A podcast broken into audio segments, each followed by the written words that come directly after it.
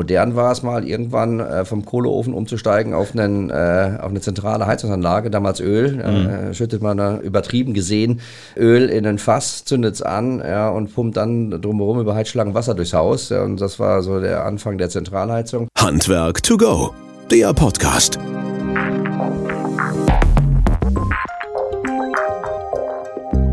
Ja, hallo und herzlich willkommen zu unserem Podcast Handwerk to Go. Schön, dass ihr wieder eingeschaltet habt und dabei seid. Danke für euer Feedback und die guten Informationen und auch Rückmeldungen zu den Gesprächen, Interviews, die wir geführt haben. Das freut mich und uns natürlich immer sehr, wenn wir von euch Anregungen bekommen oder auch Wünsche bekommen, halt letztlich das, was ihr euch noch wünscht oder gerne auch besprochen haben möchtet oder in welche Technik ihr auch gerne mal reinhören möchtet, sodass wir neue oder separate Gäste zu uns einladen können. Gerne könnt ihr uns das über Social Media Kanäle wie Facebook, Instagram und ähnliches halt zuspielen oder persönlich oder per E-Mail unter podcast.wöhler.de. Wir freuen uns über jede einzelne Rückmeldung und auch Feedback für euch. Viele Fragen erreichen uns immer auch zu der aktuellen modernen, modernen Gebäudetechnik und vor allen Dingen, wie das Haus der Zukunft ausgestattet ist und vielleicht auch ein bisschen rückblickend, wie es denn mal war und äh, was alles so zu einer modernen Gebäudetechnik gehört. Natürlich auch heizungsseitig und auch lüftungsseitig. Und ähm, da wollen wir heute ein bisschen drüber sprechen. Wir freuen uns ganz besonders und ich freue mich auch ganz besonders, dass wir einen Experten in diesem Thema zu uns ins Studio einladen konnten und auch durften. Ich freue mich sehr, dass Frank Richard heute zu uns gekommen ist. Frank, es hat ein bisschen gedauert, bis du hierher kommen konntest. Wir hatten ein paar Terminschwierigkeiten, aber dennoch herzlich willkommen und schön, dass du da bist dass du auch Zeit hast. Ja, danke schön für die Einladung. Ja, das, äh, Corona ist dann so ein bisschen auch dazwischen gekommen. Ne? Ja, Corona und deine Reisetätigkeiten vor allen Dingen, dass du nicht irgendwie Bad Württemberg auf dem, auf dem Weg lag halt. Ne? Ja, ja, ab und zu doch. Ja. Umso schöner, dass du heute da bist. Ähm, Frank, du bist von der Firma Wolf Heizung und Klimatechnik aus Mainburg hier. Du wirst sicherlich gleich noch ein bisschen zu deiner Person erzählen. Wir beide kennen uns, glaube ich, schon gefühlte Ewigkeit oder ziemlich ja. lange halt begleiten. Da waren, so wir noch, waren wir noch richtig jung, ja. Ja, und noch äh, guter Wege und so weiter halt. Ne? Natürlich wollen wir uns heute ein bisschen über diese Themen unterhalten. Mein Name ist äh, Christian Bayerstedt. Ich bin hier bei dem Bereich äh, Produktmanagement und Marketing bei Wöhler zuständig. Ich komme selber aus dem Handwerk und hoffe, dass ich daher weiß, wo hin und wieder noch der Schuh drückt und welche Themen vor allen Dingen auch interessant sein können und ihr vor allen Dingen auch gebrauchen könnt.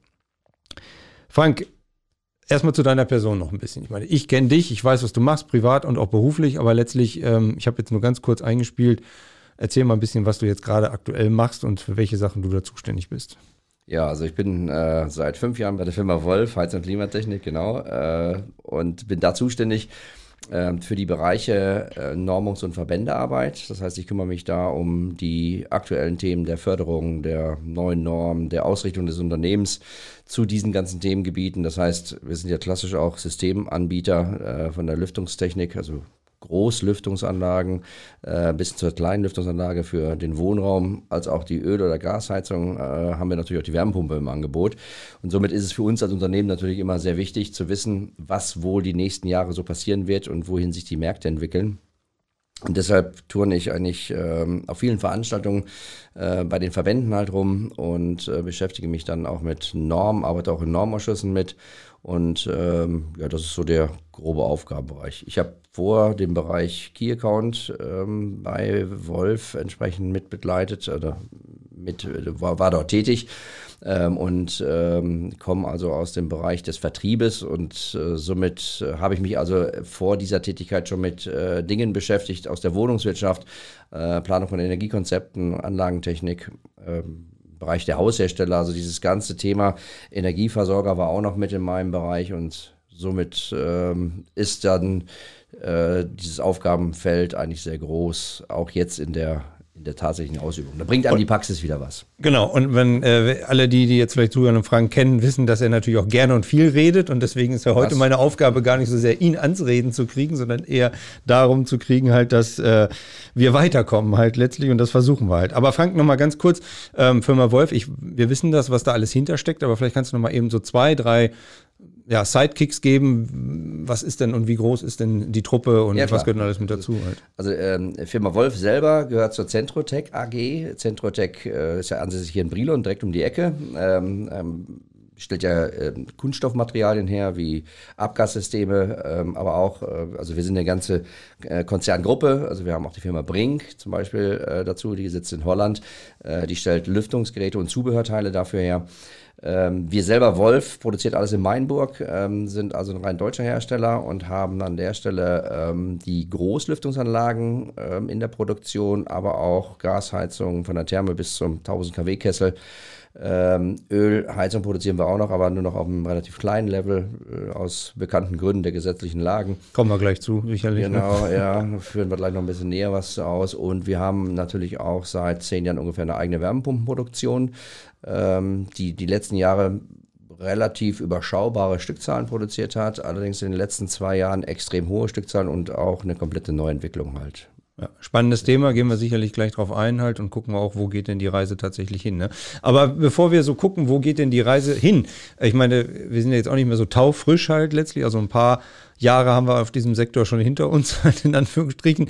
Ähm, was war denn mal modern an Gebäudetechnik? Ja, was war mal modern? Also ähm, es kam ja immer auf die, Zeit an. Modern war es mal irgendwann äh, vom Kohleofen umzusteigen auf, einen, äh, auf eine zentrale Heizungsanlage, damals Öl. Mhm. Äh, schüttet man da übertrieben, mal, äh, übertrieben gesehen äh, Öl in ein Fass, zündet es an ja, und pumpt dann drumherum über Heizschlagen Wasser durchs Haus. Ja, und das war so der Anfang der Zentralheizung. Das wurde dann im Laufe der Jahre immer moderner, immer, äh, man hat auch immer mehr um Umweltauflagen halt beachten müssen und äh, am Ende des Tages ist dann die Brennwettanlage ja auf den Markt gekommen, gasseitig ein bisschen eher in den 90er Jahren, ölseitig kam sie dann in den 2000er Jahren auf den Markt und dann seitdem ist eigentlich so die Heiztechnik im Bereich des Verbrenners eigentlich so ziemlich am Ende. Also die, da gibt es noch Nuancen, äh, wenn eine Neuanlage auf den Markt gekommen ist. Äh, aber eigentlich ist die Brennwerttechnik seit über 20 Jahren ziemlich ausgereift. Also mhm. das ist so das Innovative aus den damaligen Jahren. Das wurde dann gekoppelt mit verschiedenen anderen Dingen, wie zum Beispiel Solaranlagen oder äh, Holzvergaseröfen äh, oder Kessel oder Holzpellet. Mhm. Und ähm, das wurde dann im Laufe der ja, 2010er Jahre wurde dann äh, im Prinzip die Wärmepumpe ähm, wieder neu erfunden. Wir hatten sie ja schon in den 70er Jahren schon mal auf dem Markt, als quasi als Abwehrbenutzung der heißen Ölheizungskeller oder der warmen Ölheizungskeller. Nicht dafür gedacht damals, aber es war halt so, ne? Ja, ja genau. ein, mhm. eigentlich hatte man das genau dafür gedacht, dann wurden die Heizungen aber effizienter, also mhm. es war nicht mehr so viel Abwärme da und somit waren die Wärmepumpen natürlich nicht mehr wirtschaftlich. Natürlich auch nicht zu vergleichen mit der heutigen Technik und heute hat man eben äh, hocheffiziente Wärmepumpen ähm, und das sind dann nicht umgedrehte Klimaanlagen, wie sie aus dem äh, ostasiatischen Raum halt ähm, gerade einschwemmen. Und das sind also schon präzise entwickelte Maschinen, die also äh, eine sehr hohe äh, Jahresarbeitszahl, so nennt man das dann fachlich halt, an den Tag legen. Und das ist dein Job, unter anderem das auch in den Normen halt zu vertreten, beziehungsweise auch zu gucken halt, wie das dann funktioniert und da halt natürlich auch dann global, europäisch wahrscheinlich auch funktioniert. Ne? Ja, genau. Das ist, also die Normen sind ja, äh, beruhen ja im Prinzip oder äh, die gesetzlichen Vorgaben beruhen ja auf tatsächlichen Normenberechnungen. Wenn ich da Förderungen habe bei der KfW, also Effizienzhaus zum Beispiel. Mhm. 55 heißt ja, es ist also 45 Prozent besser als das, was gefordert wird. Äh, also war es mal so ganz grob ausgedrückt, äh, ist ein bisschen intensiver geworden, die Berechnung. Ähm, aber dann äh, muss man eben entsprechende Technik, Heiztechnik, nicht nur die Gebäudehülle muss gut sein, sondern auch die Heiztechnik muss dementsprechend ausgerichtet sein mit einem Anteil an erneuerbaren Energien äh, versehen sein, damit man eben in diese Klassifizierung reingekommen ist. Das ist also so die Sache, die man äh, machen muss. Einen geringen Anteil an Erneuerbaren musste man sowieso schon immer nutzen seit den 2010er Jahren. Es war äh, verpflichtend vorgeschrieben und das hat sich jetzt in den letzten in dem letzten Jahr äh, eigentlich nochmal sehr gravierend geändert. Ne? Mhm. Dadurch, dass es natürlich erhebliche Fördergelder ähm, vom Staat dazu gibt, ähm, ist es auch wirtschaftlich geworden, eine alte Ölheizung durch eine moderne Wärmepumpe zu ersetzen. Mhm. Die Frage danach halt ähm, sozusagen fossile Brennstoffe noch eine Zukunft haben und vor allen Dingen wie lange noch haben, würde ich gerne daran knüpfen, dass du dir als Getränkewunsch ein Bayreuther Hell ausgesucht hast. Das, äh, man muss sagen, es ist jetzt dunkel draußen und ich glaube, zu der Zeit darf man auch schon mal anstoßen halt letztlich und auch Prost sagen, ne? denn das gehört das auch ein bisschen dazu Idee, bei unserem Podcast. Ja. Prost. das ist gut. Ja, es ist, sieht doch lecker aus. Ja, es schmeckt auch halt. Ne? Kann man schon vertragen. Ja, ist bestätigt. Wir hatten auch einen Kölner hier, der natürlich nur Kölsch wollte und das war morgens um elf. Geht auch, aber dann kommt man halt beschwingter in den Tag. Der Kölner halt, ne? genau. Ich habe ja vier Jahre in Köln gewohnt. da kommen Erinnerungen hoch. Ähm, aber trotzdem die Frage, ähm, fossile Brennstoffe noch eine Zukunft und vor allen Dingen wie lange, wenn noch? Das ist schwierig zu beantworten. Ähm, ich persönlich denke, nein, fossil hat keine Zukunft mehr. Ähm, ich kann zwar meine fossile Heizung äh, so lange benutzen, wie ich gerne möchte. Also es gibt ja die Vorschrift, nach 30 Jahren im Ein-, Zweifamilienhaus muss die Heizung raus oder auch im Mehrfamilienhaus. Mhm. Mit ein paar Ausnahmen würde den Zeitrahmen sicherlich sprengen, das einzugehen. Aber äh, grundsätzlich gibt es keine großen Hürden, dass ich also diese Heizung nicht mehr nutzen darf. Ähm, obwohl wir ein Verbot einer Ölheizung haben, darf ich natürlich diese Ölheizung weiter nutzen. Das Problem wird nur sein, ähm, wer aus dem Ruhrgebiet kommt, der kennt ja das Thema Kohlenheizung auch. Mhm. Äh, ne? Und äh, wenn man da heute noch einen Kohlenofen hätte, müsste man sich schon schwer überlegen, wo man dann im Ruhrgebiet noch Kohlen kaufen kann.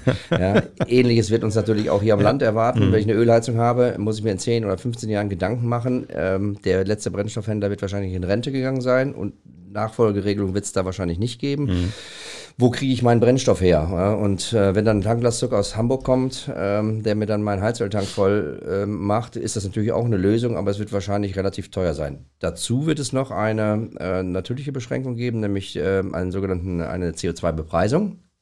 Viele sagen ja Steuer, es ist keine Steuer weil wenn es eine Steuer wäre, dürfte keine Mehrwertsteuer draufgerechnet werden. So darf noch die Mehrwertsteuer on top oben drauf gerechnet werden. Mhm. Das heißt, ähm, ähm, es wäre eigentlich schon besser, wenn es eine Steuer wäre, würden wir nochmal 19 Prozent sparen.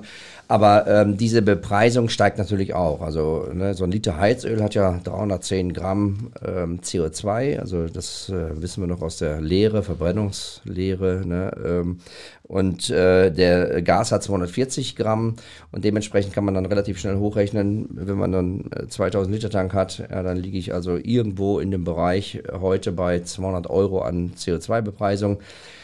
Im Jahre 2030 werde ich dann wahrscheinlich eher noch eine Null dranhängen können. Das mhm. heißt, ich liege irgendwo so zwischen 1500 und 2000 Euro alleine für den CO2-Preis. Und das ist dann zuzüglich Brennstoffkosten. Und ähm, dann werden wir. Inklusive alle, Anlieferung und so weiter. Genau. Halt, ne? mhm. Und dann werden wir an der Stelle schon ähm, uns Gedanken machen, ob wir uns von dieser alten Heizungsanlage halt trennen. Mhm. Ja, alt in Anführungsstrichen, weil ähm, ich sag mal, die Zeit der fossilen Energieträger, um sie zu verbrennen, mhm. ist halt vorbei. Ähm, und ich denke mal, mit, mit Einzug der Bundesregierung, äh, der neuen Bundesregierung, werden wir sicherlich da auch noch ein paar Dinge ganz klar äh, geregelt bekommen, obwohl äh, der Weg ist eigentlich jetzt schon klar. Es hat auch weniger damit zu tun, das will ich an der Stelle auch nochmal sagen, weil viele sagen, ja, es ist, äh, jetzt ist Rot-Grün dran, war doch klar, dass alles teurer wird. Das ist mm, Blödsinn, nee, weil mm. das ist Green Deal, das ist auf Europaebene und äh, es ist auch nicht die 2% an CO2, die wir in Deutschland produzieren, sondern Europa produziert eine Menge CO2 und Europa hat sich geeinigt mit einer europäischen Richtlinie, übrigens schon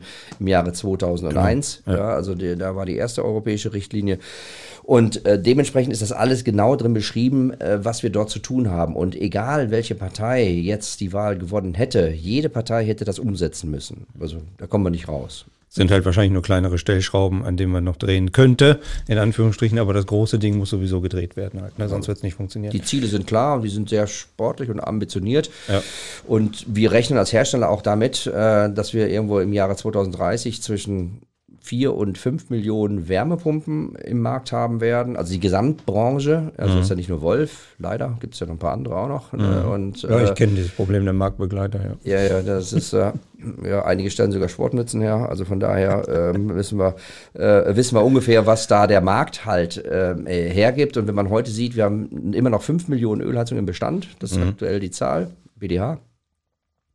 Ähm, und wir haben ungefähr noch 12 Millionen Gasheizungen. Da wissen wir, dass wir noch viel zu tun haben und dass nicht alle Energieträger bis 2030 gewechselt sein können. Mhm.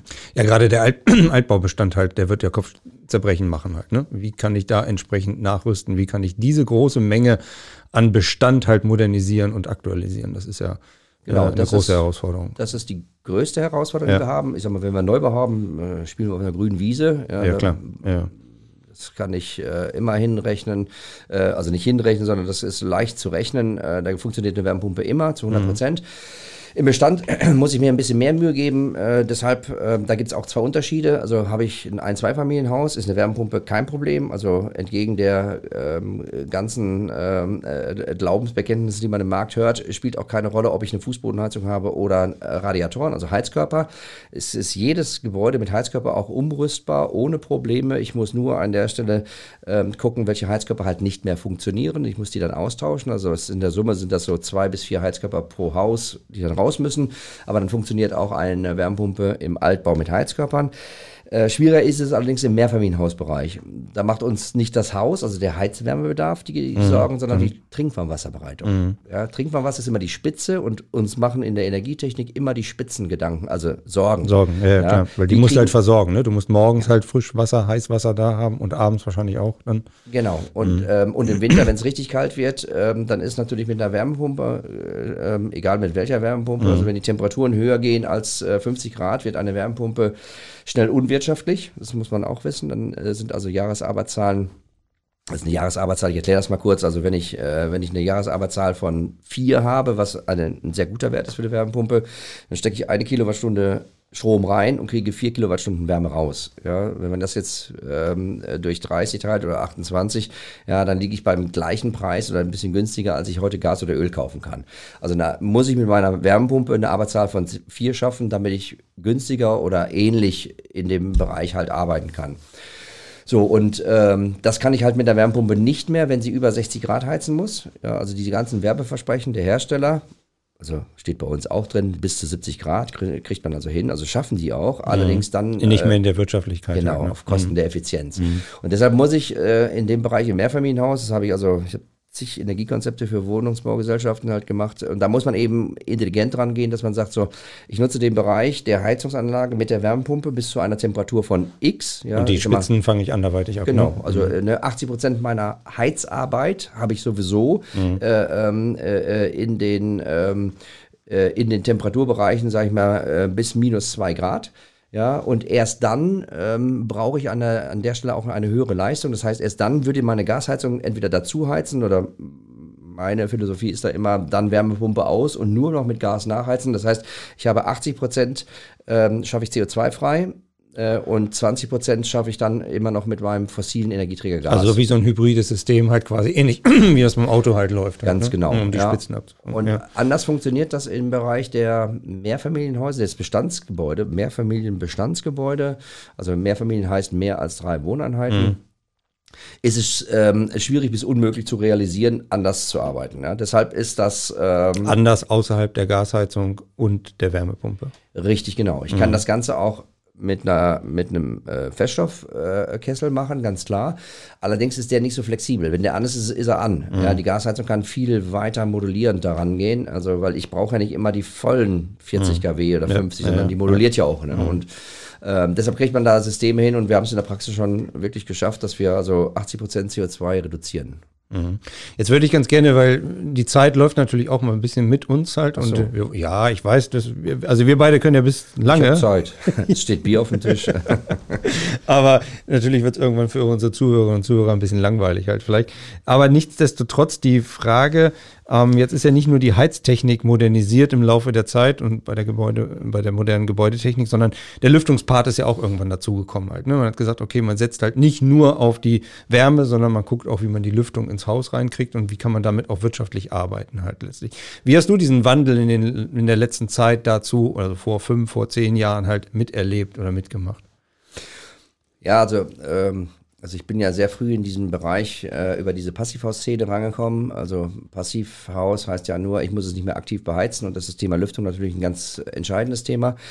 Ähm, aber auch in jedem Neubau, also ich betreue oder ich habe ähm, die Fertighausindustrie auch betreut und ähm, da wird eigentlich kein Haus mehr gebaut, entgegen der frei gebauten Gebäude ohne eine kontrollierte Wohnraumlüftung. Also da ist überall eine Lüftung mit drin. Weil die Vielleicht nochmal für die, die nicht im Thema so sind, mhm. was, was bedeutet für die kontrollierte Wohnraumlüftung? So, ja. ja. Ich, ich hole mal, hol mal ein bisschen aus. Äh, kontrollierte Wohnraumlüftung heißt, ähm, dass diese Lüftungsanlage vollautomatisch alleine funktioniert. Das heißt, die ist ausgelegt und berechnet auf die einzelnen Räume äh, und lüftet also komplett kontrolliert. Das ist, dann gibt man einen Luftwechsel vor und diesen Luftwechsel fährt diese Anlage ab. Und ähm, das heißt, äh, es ist entweder ein Zentralgerät oder ein dezentrales Gerät. Äh, und ich schaffe es mit so einer Lüftungsanlage ungefähr 30 Prozent an Energie nochmal zusätzlich einzusparen. Das ist einer der Hauptgründe, wie man es auch, weshalb man es heute macht. Natürlich kostet die Anlage Geld. Es gibt aber auch Fördergelder, auch wie zu der Wärmepumpe. Eine Wärmepumpe ist auch teurer als eine Gasheizung, allerdings mit der Förderung, die wir vom Staat kriegen, mhm. ähm, derzeit 35 Prozent, bei der Lüftung ist es ein bisschen weniger, ähm, kommen wir eigentlich so ein bisschen auf so einen, ähm, auf so einen Gleichstand. Ja, ein bisschen teurer ist es noch, aber es ist eigentlich nicht mehr viel teurer, als wenn ich eine neue Gasheizung oder Ölheizung einbauen würde. Mhm. Und deshalb ähm, rechnet sich das eigentlich auch heute schon äh, mit solchen Techniken. Genau wie die Lüftung, äh, wenn ich es mal hochrechne über die Energieeinsparung, äh, die eine Lüftungsanlage mit sich bringt, ähm, dann habe ich also relativ schnell diese, diese Lüftungsanlage von den Kosten her A raus und B äh, ich habe natürlich einen ganz anderen Wohnkomfort. Also ich muss mein Fenster nicht mehr auflassen, es kommt kein Lärm mehr rein. Äh, also das ist, sind also viele entscheidende Vorteile. Warum Energieeinsparung in dem Falle? Also vielleicht nochmal da nochmal einzusteigen, ja. warum spart das Energie ein, wenn ich jetzt eine Lüftungsanlage halt einbaue? Ja, ähm, weil diese Lüftungsanlage, also wenn ich ein Fenster auf und zu mache, um es mal so auszudrücken, ganz platt, ja, äh, warme Luft raus, äh, Fenster zu, muss ich wieder nachheizen. Ja, ja. Eine Lüftungsanlage hat so eine Art Kreuzstrom-Wärmetauscher. Auf der einen Seite geht die äh, warme Luft raus, auf der anderen Seite strömt die kalte Luft rein ähm, und äh, nimmt also die Energie der Abluft halt mit ähm, sodass also bei drinnen plus 20 und draußen 0 Grad ungefähr 18 Grad wieder in mein Haus reinkommen. Das heißt, ich muss nur noch diese 2 Grad oder 2 Kelvin, wenn jetzt Fachleute mhm. zuhören, halt nachheizen und nicht diese kompletten 0 Grad, die übers Fenster reingekommen sind. Damit will man die Lüftungswärmeverluste, denn das ist ja das, worüber wir da reden, halt stark minimieren oder man hat sie dann komplett minimiert halt. Ne? Genau, also du schaffst mhm. ungefähr ähm, 80 Prozent dieser Lüftungswärmeverluste zu reduzieren. Mhm. Ja, ja. Also das schafft jede Anlage. Mhm. Und die ist dann ins Gebäude auch jetzt äh, natürlich gefördert worden und so weiter halt letztlich. Und du würdest auch jetzt wahrscheinlich sagen, ohne dem wird kein Gebäude mehr und soll kein Gebäude mehr gebaut werden. Im Ein- und Zweifamilienbereich? Ja, wenn man jetzt einfach mal ähm, in die Zukunft guckt, ähm, wird ja die Menge an Energie, die wir benötigen, äh, also wenn, wenn ich ein Haus habe, dann braucht dieses Haus ich sage mal ein Beispiel, 10.000 Kilowattstunden. Mhm. Ja, baue ich jetzt da eine Lüftungsanlage ein mit Wärmerückgewinnung, ja, dann äh, ist also die Hälfte im Neubau ist also Lüftungswärmeverlust, das heißt 5.000 Kilowattstunden, davon holt sie 80 Prozent wieder rein. Also ähm, äh, habe ich 4.000 Kilowattstunden, die ich einspare. Also ich brauche statt 10.000 nur 6.000. Ja, und diese 6.000 ist natürlich dann eine entscheidende Größe, auch vom Preis her. Also die Energiemenge selber hat ja einen Preis. Preis ja, mhm. ähm, und natürlich eine CO2-Bepreisung. Wenn ich 10.000 Kilowattstunde eines Energieträgers verbrauche, ja, der CO2 eine ganz andere Summe als die 6.000 halt. Ne? Genau. Mhm. Ja, also ähm, so muss man das im Prinzip einfach darstellen. Ähm, und wenn ich an der Stelle noch hergehe, also mittlerweile ist es ja durchaus so, also Wolf hat auch eine Partnerschaft mit einem Batteriespeicherhersteller ähm, dass ich also meinen Strom selber erzeuge auf dem Dach und äh, den dann in einer Batterie speichere und dann auch selber verwende. Ja, und ich also, ich sag mal, so 60 bis 70 Prozent an Autarkie, das heißt ähm, an äh, eigen erzeugten Strom halt selber verbrauche und nur noch 30 Prozent zukaufen muss, ähm, dann ist das schon eine Größe, die sehr beachtlich ist für die nächsten Jahre. Und ich bin dann quasi auch preislich unabhängig. Also egal wie der Preis, wie wir jetzt, jetzt jammern ja viele, mhm. dass der Preis so hoch geht. Natürlich, das ist auch viel Geld, ähm, aber ich mache mich damit unabhängig, weil ob jetzt 30 Prozent meiner reduzierten Kosten dann ein bisschen teurer werden oder nicht teurer werden, das stört mich nicht so extrem, als wenn ich die mhm. komplette Menge an 10.000 Kilowattstunden jetzt bepreisen müsste. Das geht natürlich wunderbar im Neubau, ne? also da, wo wir jetzt neu bauen halt, da lässt sich das gut realisieren. Würdest du das auch jedem empfehlen, der im Altbau saniert halt? Ähm, Im Prinzip ja. Ich muss allerdings auch. Ich meine, du kennst ja ein bisschen aus eigener Erfahrung heraus. Gucken. Ja, ja. Also ich habe selber ein Haus von 1970 und habe dieses Haus halt ähm, komplett umgebaut. Also es wird jetzt, wenn der Batteriespeicher und die PV-Anlage wieder lieferbar sind, das sollte eigentlich im September kommen, ist aber nicht, ähm, äh, wird also äh, dieses Gebäude von 1970 ein Plus-Energiehaus werden. Und ähm, ich erzeuge dann also mehr Energie, als ich ver verbrauche. Selbst mit unserem E-Auto. Also wir haben reines E-Auto, äh, welches dann also darüber auch geladen wird. Ähm, und wir benutzen dann auch eine Strom-Cloud. Das heißt, also egal wo ich dann tanke, ich kann dann meinen Strom im Prinzip imaginär tanken. Mhm. Ähm, das funktioniert auch. Aber äh, da muss man also auch ganz klar sagen, da braucht man also wirklich ein, eine gute Baubegleitung, einen guten Energieberater, ähm, der sich mit diesen Themengebieten also auskennt. Ähm, ansonsten habe ich, ähm, ich sag mal, bestimmt fünf oder sechs verschiedene Unternehmen in meinem Haus und wenn die nicht miteinander arbeiten, sondern jeder macht seins, dann funktioniert es am Ende nicht. Und das ist halt das Problem. Es muss miteinander funktionieren und ähm, dazu gehört also eine Menge Planung. Das kann man nicht mal eben so machen. Also das ist ja nicht nur die Vernetzung der Technik muss funktionieren, sondern auch die Vernetzung der Gewerke muss funktionieren. Ja. Ne? Also das ist so ähnlich wie, ähm, sag mal, wir haben vielfach das Thema Luftdichtheit am Gebäude. Ja. Ist ja auch so, natürlich sagt man alle, das Gebäude muss dicht sein, ne? keine, keine Transmissionswärmeverluste dürfen auftreten, keine Lüftungswärmeverluste dürfen auftreten, aber dazu müssen die Gewerke halt zusammenpassen. Ne? Der Trockenbauer muss wissen halt, was der Dachdecker macht und so weiter und so fort. Und wenn das nicht funktioniert, wahrscheinlich ähnlich wie du in dem Beispiel erzählst, dann funktioniert es nicht. Genau, und das ist halt immer noch so ein bisschen die Herausforderung, ähm, dass man im Prinzip die Gewerke, also diese Handwerker, also äh, machen wir uns ja nichts vor, Handwerker ist auch Mangelware, also wir bedienen ja, unser Handwerker ist ja der Heizungsbauer in der Regel, der unsere Heizungsanlagen halt verbaut. Und der steigt dann schon beim Batteriespeicher und beim, äh, äh bei der PV-Anlage spätestens aus. Wärmepumpe mag er auch nicht so wirklich. Äh, jedenfalls viele noch nicht. Also viele sagen, ach Mensch, bleib doch lieber bei Öl und Gas, da weißt du, was du hast. Ähm, aber das ist halt eine Sache, das dauert jetzt eine gewisse Zeit, bis das so ein bisschen anläuft. Wir haben jetzt auch von Wolf ein Paket gepackt.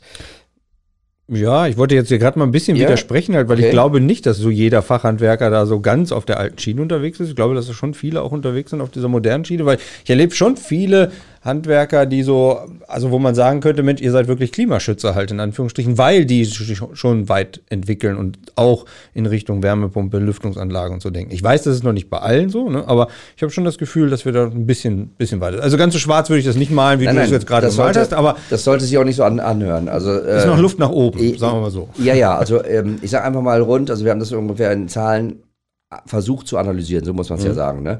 Ähm, also die Heizungsbauer, ähm, also aus dem äh, klassischen SAK-Handwerk, die sich heute schon mit äh, Batteriespeichern und mit PV-Anlagen halt äh, beschäftigen und auch diese Anlagen schon wirklich flächendeckend halt verbauen, sind, liegt ungefähr bei 10 bis 15 Prozent. Mhm. Okay, mit ja. den Batteriespeichern, so da gebe ich dir recht. Das ist, glaube ich, wirklich noch ein bisschen weiter. Ja, aber ne? auch, auch das gibt's. Also ja, die, sind, die ja. sind wirklich schon äh, weiter. Natürlich eine Wärmepumpe verbauen we wesentlich mehr, das ist mhm. richtig. Mhm. Ja, aber ähm, ich sage einfach mal, ähm, ist, also der Weg von der Wärmepumpe zu Batteriespeicher und PV-Anlage ist jetzt nicht mehr so weit. Mhm. Ja, weil mhm. der für den, für den Endkunden, also den Hauseigentümer, ist das einfach eine logische Verbindung.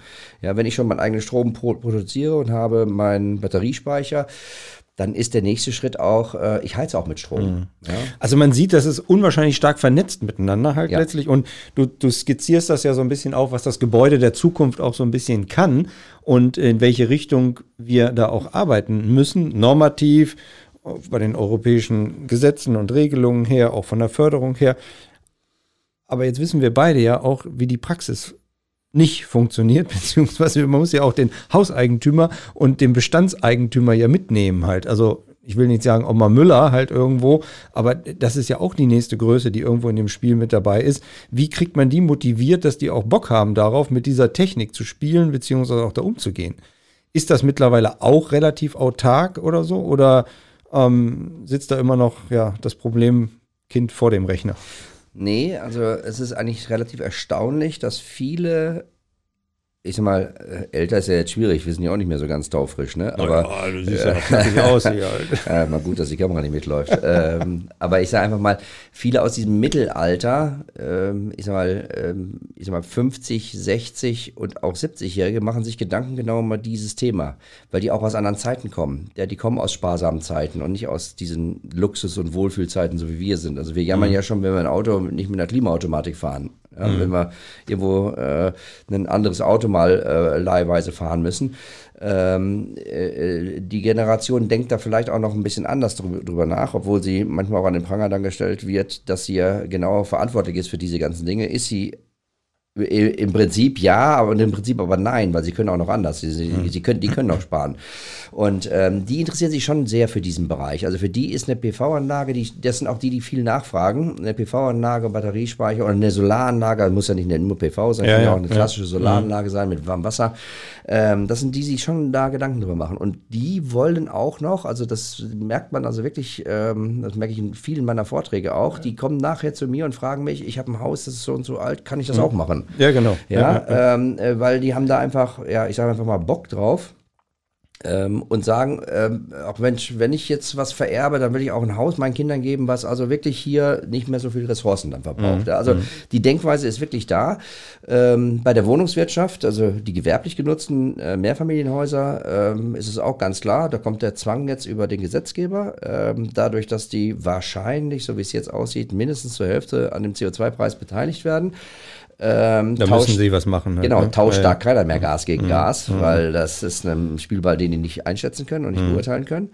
Der kann sich ja auch verändern, je nach ähm, Farbe der Regierung.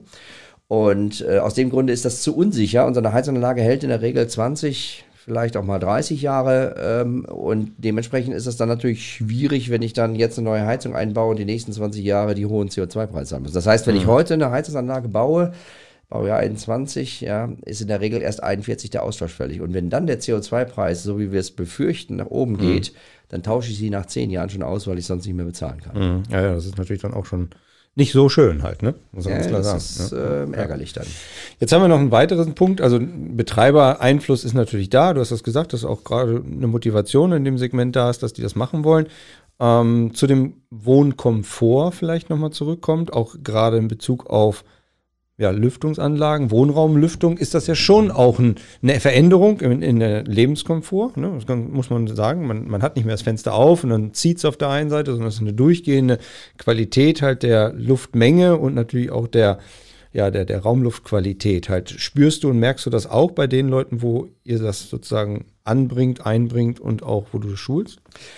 Also, dass die Akzeptanz da ist oder dass es am Anfang auch eine Umstellung ist, aber noch eine, eine, eine positive Meldung ist. Also dieses Thema ist ja schon ungefähr 20 Jahre alt. Also ähm, seitdem man an dieses Thema Lüftung eigentlich beachten muss. Seit äh, 2009 haben wir eine sogenannte Norm auch dann dazu, die 1946, die ja ein Lüftungskonzept für jedes Gebäude in der Sanierung und im Neubau halt vorschreibt. Ähm, das Problem ist halt, dass es da natürlich unterschiedliche Anlagentypen gibt. Also es ist sowohl die ähm, zentrale kontrollierte Wohnraumlüftung und auch die dezentrale kontrollierte Wohnraumlüftung, aber auch die Außenwanddurchlässe oder mhm. ich, ich nenne es mal so, diese, ähm, diese Frischluftregler in den äh, Scheiben oder Fenstern ähm, und irgendwo einen Abluftventilator, der quasi meine Luft durch die Wohnung treibt. Ja, ähm, den Quirl. Ja, genau. Ne? Und ich baue in der Regel ja nur einmal und wenn ich dann auf das falsche System setze, weil ich falsch beraten worden bin, ja, und habe dann einen Spielplatz nebenan oder eine Bundesstraße und habe quasi meinen Außenwanddurchlass oder mein dreifach verglastes Passivhausfenster, wo im Prinzip dann die Dichtung alle entfernt werden, um dieses Lüftungsgitter da reinzukriegen, dann habe ich quasi äh, ein Fenster wie im Altbau. Mhm. Ja, und da kommt der Lärm rein oder, ne, also okay, Kinderlärm würde mich jetzt persönlich nicht stören, aber mhm. es gibt Leute, die das eben auch nicht haben wollen. Und dann steht aber das Haus dann da und wenn das dann einmal drin ist, dann kann ich es auch nicht mehr umrüsten. Und ähm, deshalb ist es so, dass eigentlich diese seriell gefertigten Gebäude, also Fertighäuser mhm. ja, oder von großen Bauträgern erstellten Häusern, die werden nicht mehr ohne eine vernünftige Lüftungsanlage, eine Zentralanlage halt gebaut. Ja, das ist, weil die äh, vom Standort so unterschiedlich genau. aufgestellt genau, werden. Und weil die das nicht wissen, wo das Haus mhm. dann gebaut wird und weil die den Ärger alle schon kennen. Mhm. Ja, dann haben sie das Haus dann verkauft und dann, dann war das aber 3000 Euro günstiger als das andere. Mhm. Ja, und dann hat der Kunde gesagt, ja, das nehme ich. Ja, weil das Badezimmer ist dann 5000 Euro teurer geworden und der äh, Steingarten vorne im Garten auch. Ja, und äh, dann war, wurde das Geld eben an dieser Stelle gilt dann gespart. Mhm. Und das bereust du dann eben äh, die Lebensdauer deines Hauses. Ja, oder du nimmst richtig Geld in die Hand und versuchst das zu verändern, dann funktioniert es halt nicht. Deshalb ähm, muss man an der Stelle sagen, also äh, eine qualitativ hochwertige Lüftungsanlage, äh, die vernünftig einreguliert ist und die vernünftig ausgelegt ist, A, hört man die nicht. Also eine Lüftungsanlage, die vernünftig geplant ist, äh, hört man nicht und äh, die bedient mich die nächsten 30 Jahre beim Gebäude wunderbar. Ähm, ja, das ist das eine, nicht nur die jetzt vernünftig geplant ist, sondern ich glaube auch, die vernünftig gewartet wird, in Anführungsstrichen. Ne? Definitiv. Ne? Also ja. natürlich muss ich ein Plädoyer dafür halten, halt, dass die Anlagen auch gemessen werden, gereinigt werden und so weiter. Aber ich glaube, das ist genauso wie beim Auto oder bei jeder anderen Einrichtung auch halt, die technischerseits ist, dass du schon regelmäßig immer wieder auf die Anlage gucken musst und auch wenigstens überprüfen musst, ist das alles so in Ordnung und dass da einer kommt oder ich einen bestellen kann, der das dann repariert, instand setzt oder auch nur kontrolliert und wartet halt. Ne? Also ähm, ganz klar, also das ist, ähm, also ich selber betreibe jetzt seit über zwei Jahren eine Lüftungsanlage in meinem sanierten Gebäude. Und ähm, ich muss viermal im Jahr die Filter wechseln, weil ne, dann fliegen die Pollen, also ich wohne auf dem Land, dann fliegen mhm. die Pollen oder ist irgendwie sonst irgendwas, Staub weht dann daher. Und auch im Badezimmer habe ich halt einen sehr starken Eintrag von äh, Flusen. Also wir haben ja viele Kinder und äh, ähm, nutzen das Bad auch re regelmäßig. Das wäre nicht schlecht, äh, ne? ne? Dass die Kinder auch manchmal das Bad nutzen. Ja, manchmal muss man sie aber nochmal dran erinnern, dass, sie auch wirklich machen. Ne? Also, und morgens und abends. Ja, ja und ähm, dementsprechend äh, habe ich natürlich auch in den Abluftleitungen ähm, dann ab und zu mal ein paar Flusen drin. Aber das mhm. ist, äh, glaube ich, auch normal. Das habe ich auch so. Also wenn ich mal, also wenn man sein Badezimmer mal oben über den Spiegelschrank wischt, ja, das gleiche findet man auch in den Leitungen wieder und die muss man dann eben von Mal zu Mal auch reinigen. Also das äh, Ja, viele sehen das nur nicht halt, ne? Und sagen so, oh, das ist jetzt drin und das funktioniert halt immer. Wie man die sich auch gar nicht um die Heizung kümmern, wenn sie da steht oder sowas, da muss auch nichts gemacht, gemacht werden und gewartet werden halt. Ne? Ja, also bei unseren Lüftungsanlagen ist es zum Beispiel so, die haben also äh, variable Luftvolumenströme. Mhm. Das heißt, ähm, wenn der Filter zu ist, passt er den Volumenstrom an und bringt trotzdem die gleiche Menge Luft in den Raum rein. Ähm, das schafft er natürlich nur bis zu seiner Endstellung, entweder 300, 325 Kubik, ja, also ja. das, was das Gerät überhaupt kann. Ja, und dann wird er sehr laut. Ja, dann, also, sagen, irgendwann denkst du, das Haus hebt ab oder was? Ja, genau. Also wenn man die Lüftungsanlage hört, dann äh, sollte man äh, Filter tauschen und auch mal eine Wartung halt bestellen. Mhm. Das macht Sinn. Setzt aber auch voraus, dass der, der es eingebaut hat, dem Eigentümer oder dem Bewohner das erklärt hat halt, ne? Also dass die wissen, um was es da geht, wenn das mal so laut wird oder sowas, weil ja, es weiß ja nicht jeder, was da auf einmal passiert. Das ist richtig. Also äh, einmal im Jahr sollte man einen Fachmann sicherlich mal über seine technischen Anlagungen lassen. Also wir fahren in der Regel mit dem Auto auch ein oder alle zwei Jahre mal in die mhm. Werkstatt oder zum TÜV. Und das sollte man mit dem Haus ähnlich halten, weil äh, äh ich sag mal, ähm, so ein äh, Gebäude und so ein Auto, die unterscheiden sich eigentlich nicht so besonders viel im Gegensatz, äh, also im Gegenteil, so ein Haus äh, legt eigentlich so 150.000 Kilometer im Jahr zurück, also ja, es ja. fährt viel mehr, mhm. wenn man das jetzt mal so vergleicht und ähm, da sollte man zwischendurch einfach mal drauf gucken. Meistens ist nichts, die Technik ist sehr robust und stabil, mhm. also egal ob ich Öl oder Gas habe, aber auch bei einer Wärmepumpe äh, sollte man zwischendurch mal das Laub aus, dem, äh, aus der Kondensatschale rausnehmen und auch mal hinten den Staub vom Wärmetauscher wegfegen, damit die auch wirklich noch in dem mhm. Leistungsbereich arbeiten kann, wo sie für oder für das sie hergestellt für das sie gemacht wurde. ist halt, ne? ja. ja, und dann kam ja natürlich Corona die letzten anderthalb, zwei Jahre auf uns zu, halt auch im Bereich der Lüftungstechnik mhm. und der mhm. Klimatechnik. Ich glaube, das hat nochmal so einen kleinen Boost gegeben oder einen großen Boost halt gegeben, auch für die, ja, für die Indoor Air Quality, ne? Also, dass man einfach ein bisschen mehr sensibel wird, halt, was bedeutet eigentlich Luft? Also wie wichtig ist denn Luft halt tatsächlich und wie wichtig ist, dass die gut ist, diese Luft halt und nicht irgendwie ja, schlecht ist und dass ich auch wirklich mit sauberer Luft nicht nur atme, sondern auch lebe halt. Ne? Also ich, ähm, ich sage mal in meinen Vorträgen immer so ein Beispiel, weil dieses Thema Luft und Luftqualität und sonstige Dinge ist also schwer zu vermitteln. Das Thema ähm, äh, Energieeinsparung über Lüftungsanlagen, das versteht jeder relativ Kann man auch schnell. sehen, ne, mit Geld und äh, Gaszähler und Ja, ähnliches, ne? genau, das kann man eigentlich ganz gut darstellen. Und wenn man das so ein bisschen darstellt wie die Wärmepumpe gerade, da wissen ja viele Leute schon Bescheid und sagen, ah, eine Arbeitszahl, also 3,5 und 4, das ist super. Und wenn ich zwei habe, das ist dann schlecht und ne, weil mhm. äh, das ist dann teuer. Und so eine Lüftungsanlage hat in der Regel, wenn man das mal rüberzieht, zieht auf eine Arbeitszahl, genau wie wir es bei der Wärmepumpe halt machen, dann hat so eine Lüftungsanlage, jede Lüftungsanlage in Deutschland, die gefördert äh, wird, also 80 Prozent Wärmerückgewinnung, hat eine Arbeitszahl von größer 10. Ja, also das ist schon, daran sieht, sieht man mal, also das gibt es in der Heiztechnik gar nicht, dass ich mhm. so hohe, äh, ähm, äh, also Verhältnis Einsatz Strom zur zurückgewonnenen Wärme, äh, so hohe Zahlen habe. Ähm, aber äh, dieses Thema, jetzt habe ich den Faden verloren, diese der Frage, das wollte ich nochmal. Ja, ich wollte wissen wegen dieses, Corona und Luft so, und genau. Luftqualität genau. halt Luft letztlich, aber du wolltest den großen Bogen spannen. Ja. Halt. Vielleicht gehen wir einfach runter ein bisschen auf den CO2-Wert oder ja, Nee, nee, nee, es ist, es ist sogar noch leichter, weil äh, ne, ich frage dann immer so, äh, also, äh, die Menschen, die in den Vorträgen dann sitzen, äh, wie lange schafft man es wohl zu überleben, wenn man jetzt äh, kein Essen bekommt? Ja. Ja, und dann kommt so die Aussage, oh, zehn Tage, ne? also wir, wir etwas sportlicheren Typen, ja, würden vielleicht dann auch 15 oder 20 aushalten, ja, ähm, aber in der Regel liegt so bei 30, ne, 30 schaffst du so ohne, ohne Essen. Ja. Bei Getränken mhm. hier unser bei Reuter Hell, also ohne dieses, ähm, naja, würden wir es wahrscheinlich aushalten, aber wenn wir Wasser nicht mehr hätten, dann wäre also je nach Temperatur draußen, würde dann also nach relativ kurzer Zeit eventuell das Ende nahen. Ja, und dann frage ich mal, wie lange schaffen sie es denn ohne Luft? Ja, und äh, dann überlegen wir, also ich verliere regelmäßig gegen unsere Kinder beim Tauchen auch in der Badewanne. Ja, also bin ich chancenlos. Also ich schaffe vielleicht, wenn es mal ganz gut läuft, eine halbe Minute. Die schaffen also eine Minute länger zum Teil. Ähm, und ähm, dementsprechend ist das natürlich auch. Also wir machen uns gar keinen Kopf darüber, weil wir permanent mhm. Luft zur Verfügung haben. Mhm. Ja? Und ähm, diese Qualität der Luft ist natürlich ganz ausschlaggebend bei unseren Kindern in den Schulen im Moment, wo die dabei geöffneten Fenster sitzen. Hätte man vor Jahren schon mal dieses Thema beachtet, also ich begleite dieses Thema Schullüftung auch schon viele, viele Jahre, mhm ähm, und hätte in diese sanierten Gebäude, äh, also Schulgebäude, auch eine Lüftungsanlage eingebaut mit Wärmerückgewinnung. Dann wäre nicht nur der Energiepreis runtergegangen, sondern würden die auch Kinder die jetzt auch noch da mhm. mit geschlossenen Fenstern sitzen und mit einer hervorragenden Luftqualität. Ja, ja, das ist echt schon verrückt halt. Ich meine, das hat jetzt wirklich diese Zeit gebracht, dass die Leute sich alle darüber Gedanken machen, dass äh, gerade CO2-Messgeräte einen unwahrscheinlichen Boom erlebt haben, dass der CO2-Wert selber, glaube ich, in alle Köpfe gekommen ist, dieser Welt halt, und die gemerkt haben, okay, wenn das in Ordnung ist, dann passt der Rest halt auch. Ja. Aber äh, das hätten wir natürlich schon lange, lange vorher haben können halt. Ne? Und da steht uns, glaube ich, auch noch ein, ja, eine interessante Zeit vor uns halt. Ne?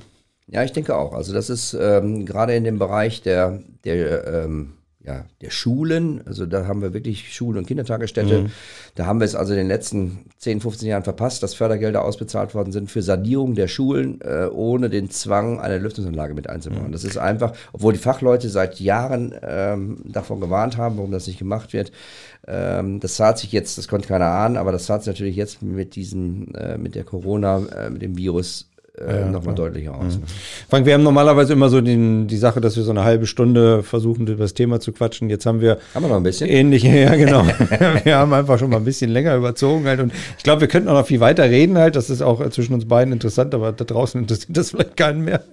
ähm, aber dennoch äh, würde mich so ein bisschen interessieren, halt, A, vielleicht relativ kurz geantwortet, halt, wo siehst du, dass die Reise im Heizungs- und Lüftungsbereich hingeht? Also Ausblick in die Zukunft. Und was ist für die Branche, also sprich für die, ja, für deine, unsere Kunden, Interessierten, Gäste, wie auch immer halt, die sich in dem Segment bewegen, halt, wo siehst du da den Weg für die? Also ich glaube, äh, es ist schwierig immer, äh, das so darzustellen. Ne? Also äh, ich sage mal, ich gucke ganz gerne mal eine Glaskugel, aber genau ja. an der Stelle ist immer beschlagen. Also, ich kann hier nichts erkennen. Und ähm, so ist ungefähr diese Antwort auch. Äh, aber ich glaube, dass an der Stelle ähm, es in gewissen Bereichen ohne fossile Energie noch nicht geht. Also das muss man sagen. Also äh, derzeit ist es noch nicht möglich. Ähm, da brauchen wir vielleicht auch äh, eine Ersatzenergie. Vielleicht gibt es ja auch Erfindungen. Es ist ja jetzt eine Herrschare auch von Autoentwicklern auf dieses Thema losgelassen und gucken wir, was die in der Verbrennungstechnik mhm. alles so entwickelt haben, was da auf ganz kleinen Brennräumen für Verbrennungsabläufe stattfinden. Also perfekt. Äh, besser geht's ja eigentlich gar nicht wenn man was verbrennt.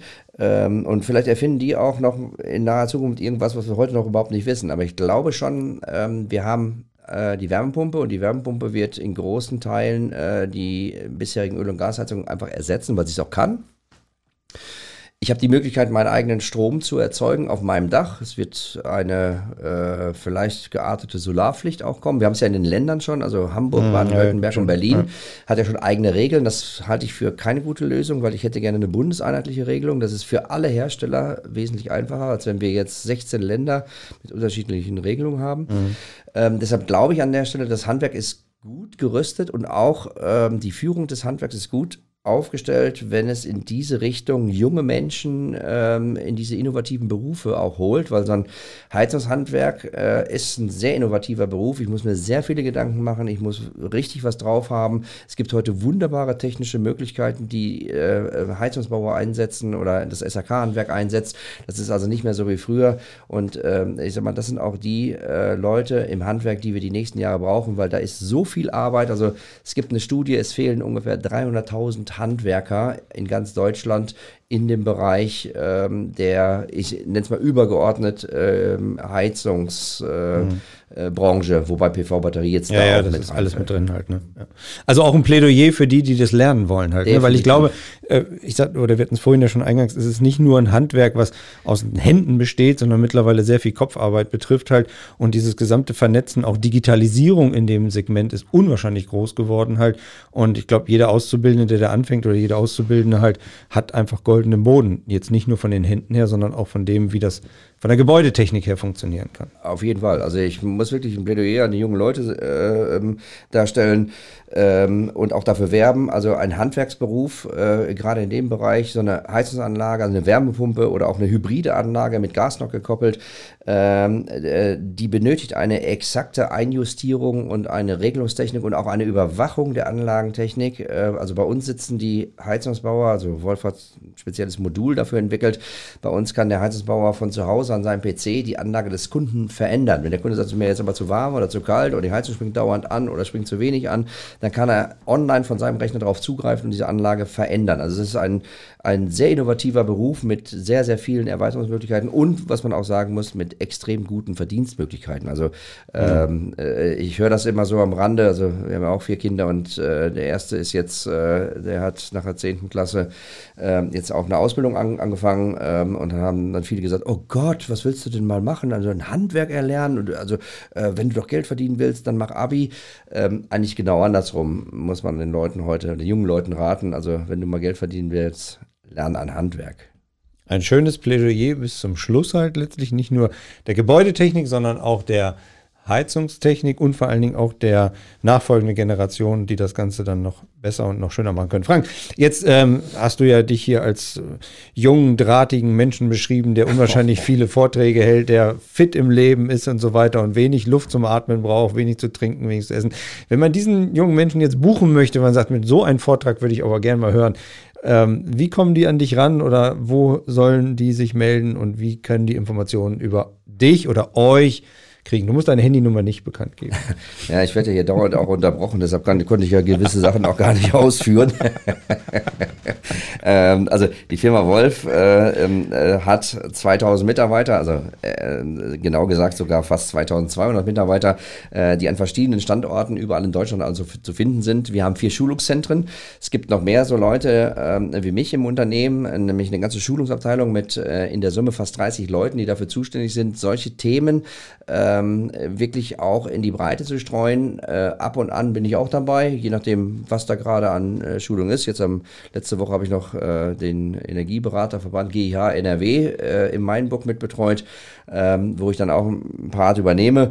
Ähm, aber ansonsten, äh, ich sag mal, gibt es bei Firma Wolf viele äh, Schulungsreferenten, die an der Stelle auch in der Lage sind, das so zu referieren, wie ich das gerade so beschrieben habe. Ähm, und jeder ist herzlich eingeladen, sich bei der Firma Wolf einfach zu melden und an so einem Seminar oder Online-Seminar, im Moment ist ja wieder Online-Seminar angesagt, ähm, einfach teilzunehmen. Also gibt es verschiedene Sachen und da kann man an der Stelle einfach auf uns zukommen. Jetzt hatte ich gehofft, du gibst einfach eine E-Mail-Adresse raus oder sagst unter www.wolf, keine Ahnung, was findet ihr die Informationen und ich verspreche euch, auf alle Angebote gebe ich euch nochmal ne, das dazu halt, aber das hat er in seiner charmanten Art einfach ignoriert. Ja, also äh, das wäre also auch kein Problem. Also das Geheimnis bei Wolf, der, der E-Mail-Adresse gibt es ja auch einige, die verschlüsselt sind, ist bei uns nicht so. Also mein Name ist Frank Richard, also wenn man da einen Punkt zwischensetzt und dann adwolf.eu dahinter schreibt, äh, kann man mir auch eine Mail schreiben, wenn man noch spezielle Fragen hat zu den Themengebieten, ja. stehe ich da auch gerne zur Verfügung, ist kein Problem. Ja, vielleicht melden sich auch Schulklassen oder ähnliches halt, die da gerne. Infomaterial ja. brauchen oder sowas, das halt natürlich auch gerne. Frank, ähm, pff, ja, wir haben weit überzogen, aber Ehrlich? ich glaube, es war auch schön. Das ist mir gar nicht so vorgekommen. Nee, also, nee, nee, nee, nee. hätten noch zehn Minuten. Ja, es gibt ja auch noch Bier halt, also von daher. Bier ist auch noch halb voll. Gut, ich danke dir. Es hat Spaß gemacht. Ich glaube, wir kommen zum zweiten Teil irgendwann. Gerne. Vielen Dank. Du hast das letzte Wort, an wen auch immer du es richten möchtest. Ja, mir hat es auch Spaß gemacht. Ähm, also tolle Location hier bei Firma Wöhler. Auch da Christian, danke nochmal für die, für die Einladung. Ähm, vielleicht sollten wir vielleicht mal überlegen, so eine gemeinsame Schulung einfach zu machen, dass wir sagen, hier komm, meldet euch doch bei Wöhler und äh, der Richard kommt auch und erzählt ein bisschen was zu neuen modernen Anlagentechniken. Können wir auch mal überlegen. Sehr gerne.